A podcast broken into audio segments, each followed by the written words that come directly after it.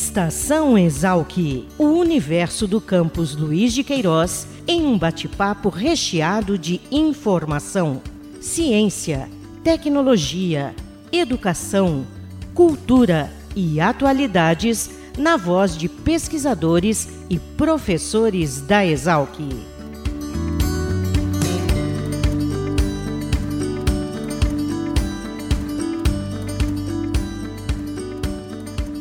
Olá, bem-vindos a mais um Estação Exalc. Eu sou Caio Albuquerque e no episódio dessa semana falaremos um pouco de um estudo que mapeia a diversidade do milho nas terras baixas da América do Sul. Para conversar sobre esse projeto, convidamos a engenheira agrônoma Flaviane Malaquias Costa, que é pós-doc do Departamento de Genética da Exalc. Ela faz parte de uma equipe que integrou esse projeto sobre raças de milho da América do Sul tem como orientadora a professora Elizabeth Anvicei. Tudo bem, Flaviane? Obrigado por nos atender. Tudo bem, boa tarde, Caio. Agradeço pela oportunidade de estar aqui compartilhando as nossas experiências e compartilhando sobre os resultados das nossas pesquisas. Flaviane, eu já vou entrar direto no ponto. Eu queria saber qual o principal achado dessa pesquisa.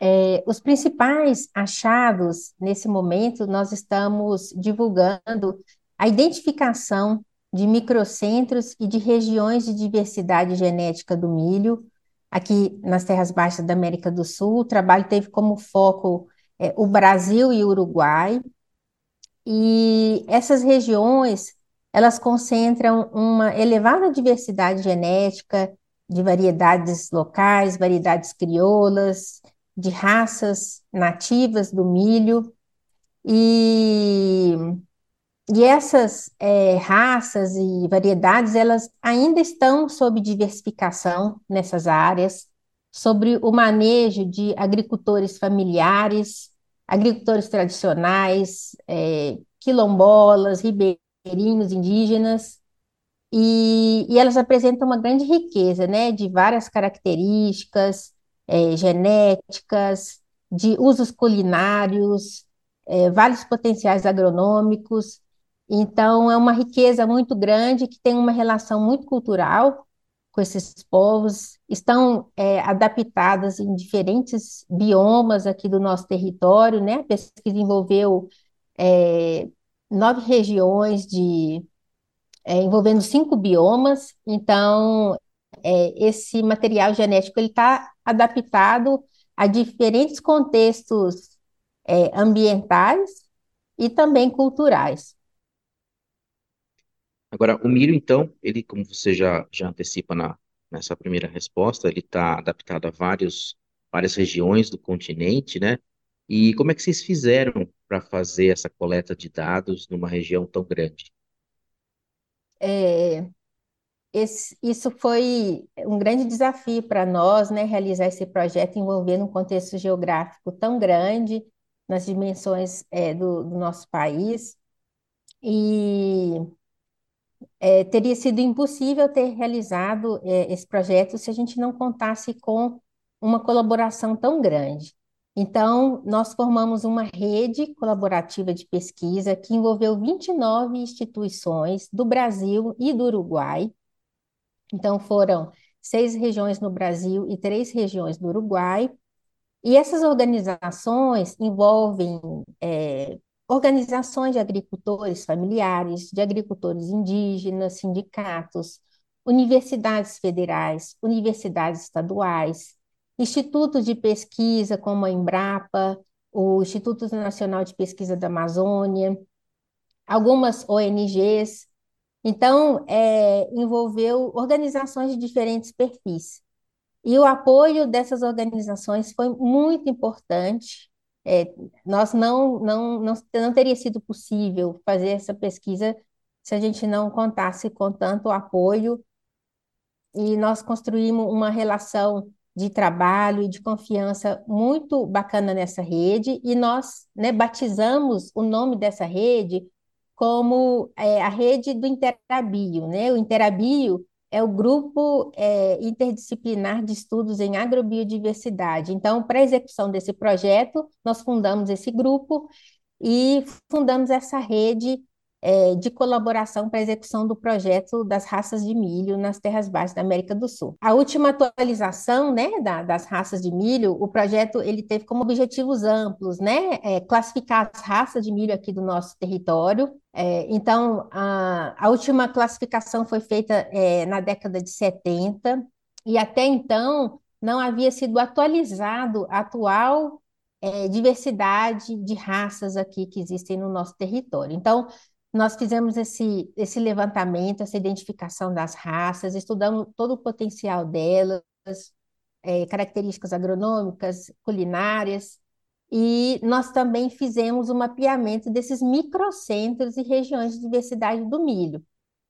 Para identificar esses microcentros, é, nós desenvolvemos uma abordagem metodológica, e isso foi uma das grandes contribuições desse projeto foi apresentar e popularizar metodologias, né? Tanto para classificar as raças de milho, porque existia sempre uma demanda muito grande de outros pesquisadores que nos procuravam para né, buscar orientação de como classificar uma raça de milho. Então, foi publicado o livro e o catálogo das raças, é, que está disponível gratuitamente para as pessoas baixarem, para é, apresentar essa metodologia e também a proposta metodológica de identificar microcentros de diversidade do milho. Então, esse é o tema do artigo que acaba de ser publicado e nós estamos muito felizes por estar divulgando é, esse trabalho. Então, essa metodologia que se baseou em indicadores de diversidade genética,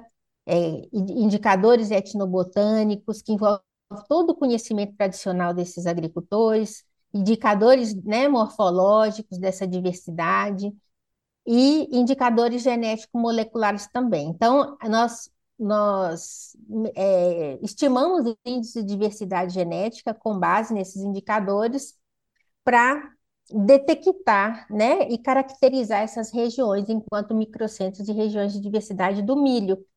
A ideia seria apresentar uma proposta metodológica para que novos microcentros sejam identificados em outras regiões, porque nós acreditamos que existam outros microcentros e que essa metodologia seja popularizada, né, que seja adotada por outros pesquisadores para a gente preencher esse vazio, mostrar o que existia aqui nas terras baixas da América do Sul do milho e, e a gente trazer visibilidade, né, tanto para a diversidade do milho, quanto para essas populações de agricultores, né, populações tradicionais que, que estão aí fazendo esse trabalho tão importante, né, da conservação é, do milho, dessas variedades crioulas, dessas raças nativas.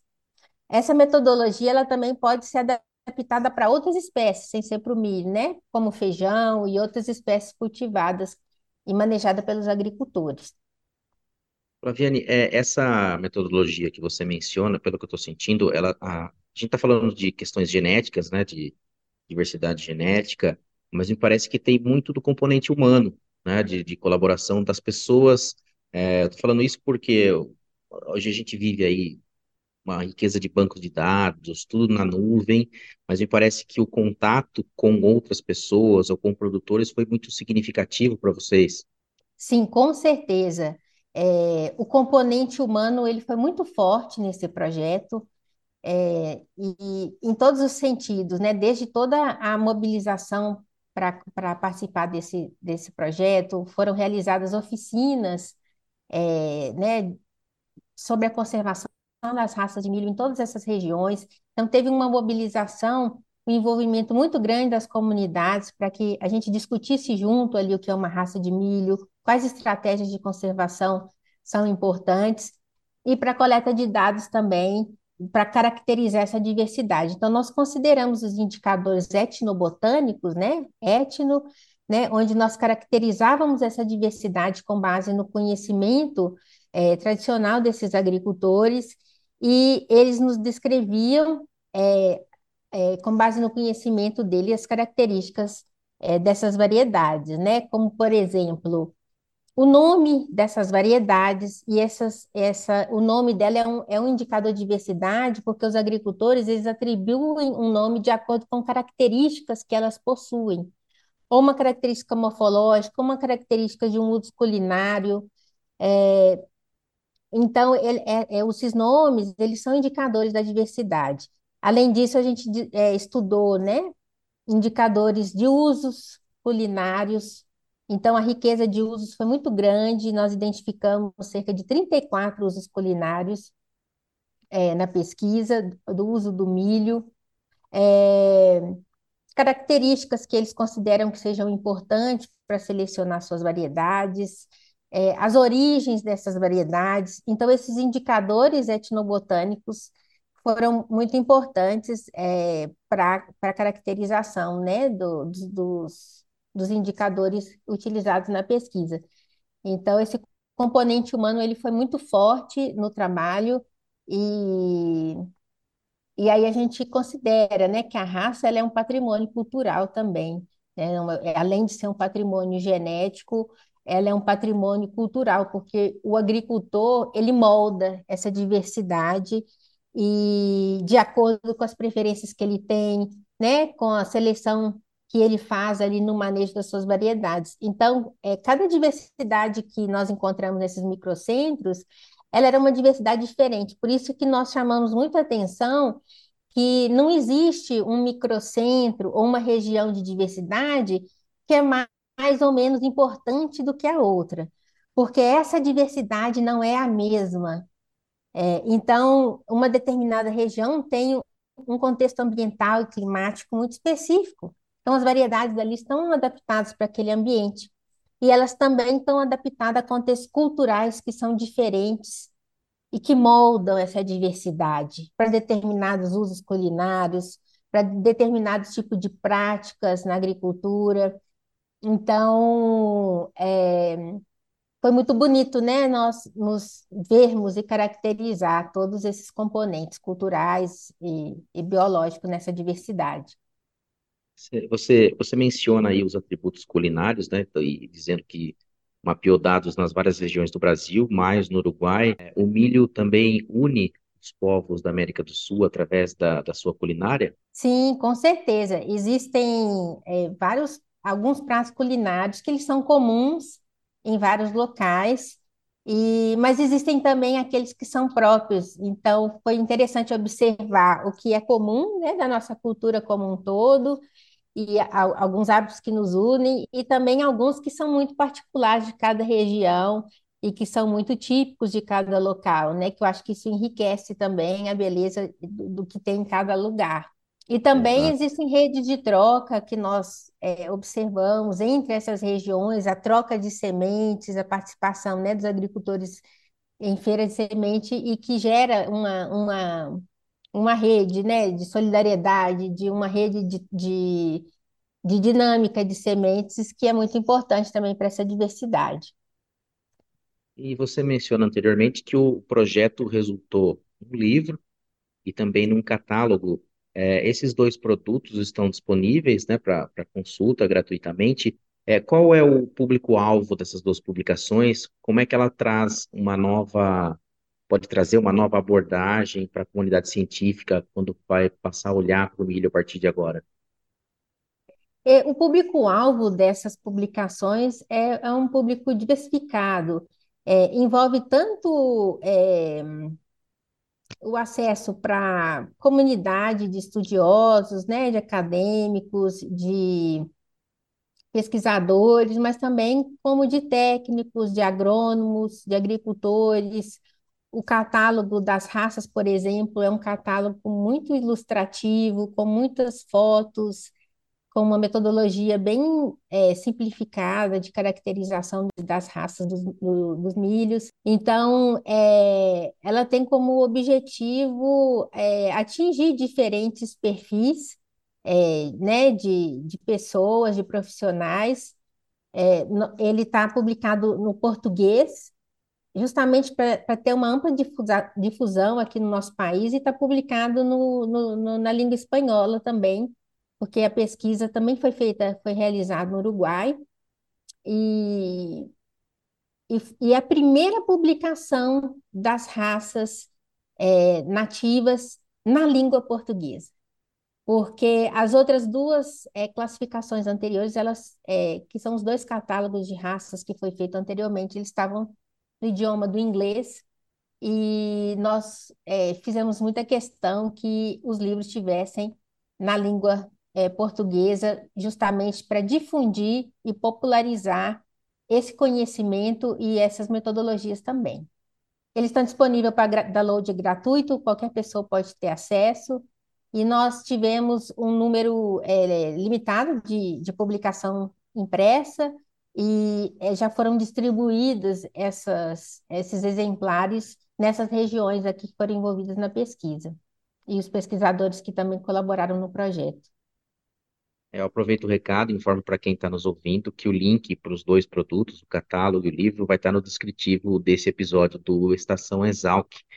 Flaviane, é, você teve, contou com apoio de Bolsa de Fomento, acho que é sempre importante dar o crédito, não sei como é que foi feito essa, é, é, esse apoio durante a realização do projeto. O projeto contou com o apoio da FAPESP, através é, do fornecimento de recursos para a execução do projeto de pesquisa, Contou com o apoio do CNPq, com recursos para pesquisa e com a minha bolsa de doutorado e também com a bolsa de pós-doutorado da pesquisadora Natália. E contamos também com o apoio do CSIC, que é uma agência de fomento do Uruguai, que corresponde é, como se fosse o CNPq aqui no Brasil. Então, foi muito importante recebermos o apoio financeiro dessas agências porque foi um projeto que envolveu, uma ampla distribuição geográfica, é, viagens, e esse investimento né, na pesquisa foi muito importante. Teria sido impossível de ter feito é, a pesquisa nessa magnitude se nós não tivéssemos é, o apoio dessas agências de pesquisa. Flaviane, agradeço mais uma vez pela sua participação. Muito obrigada, Caio. Eu que agradeço. Agradeço também a você que nos acompanha. Voltamos no próximo Estação Exalc. Até mais.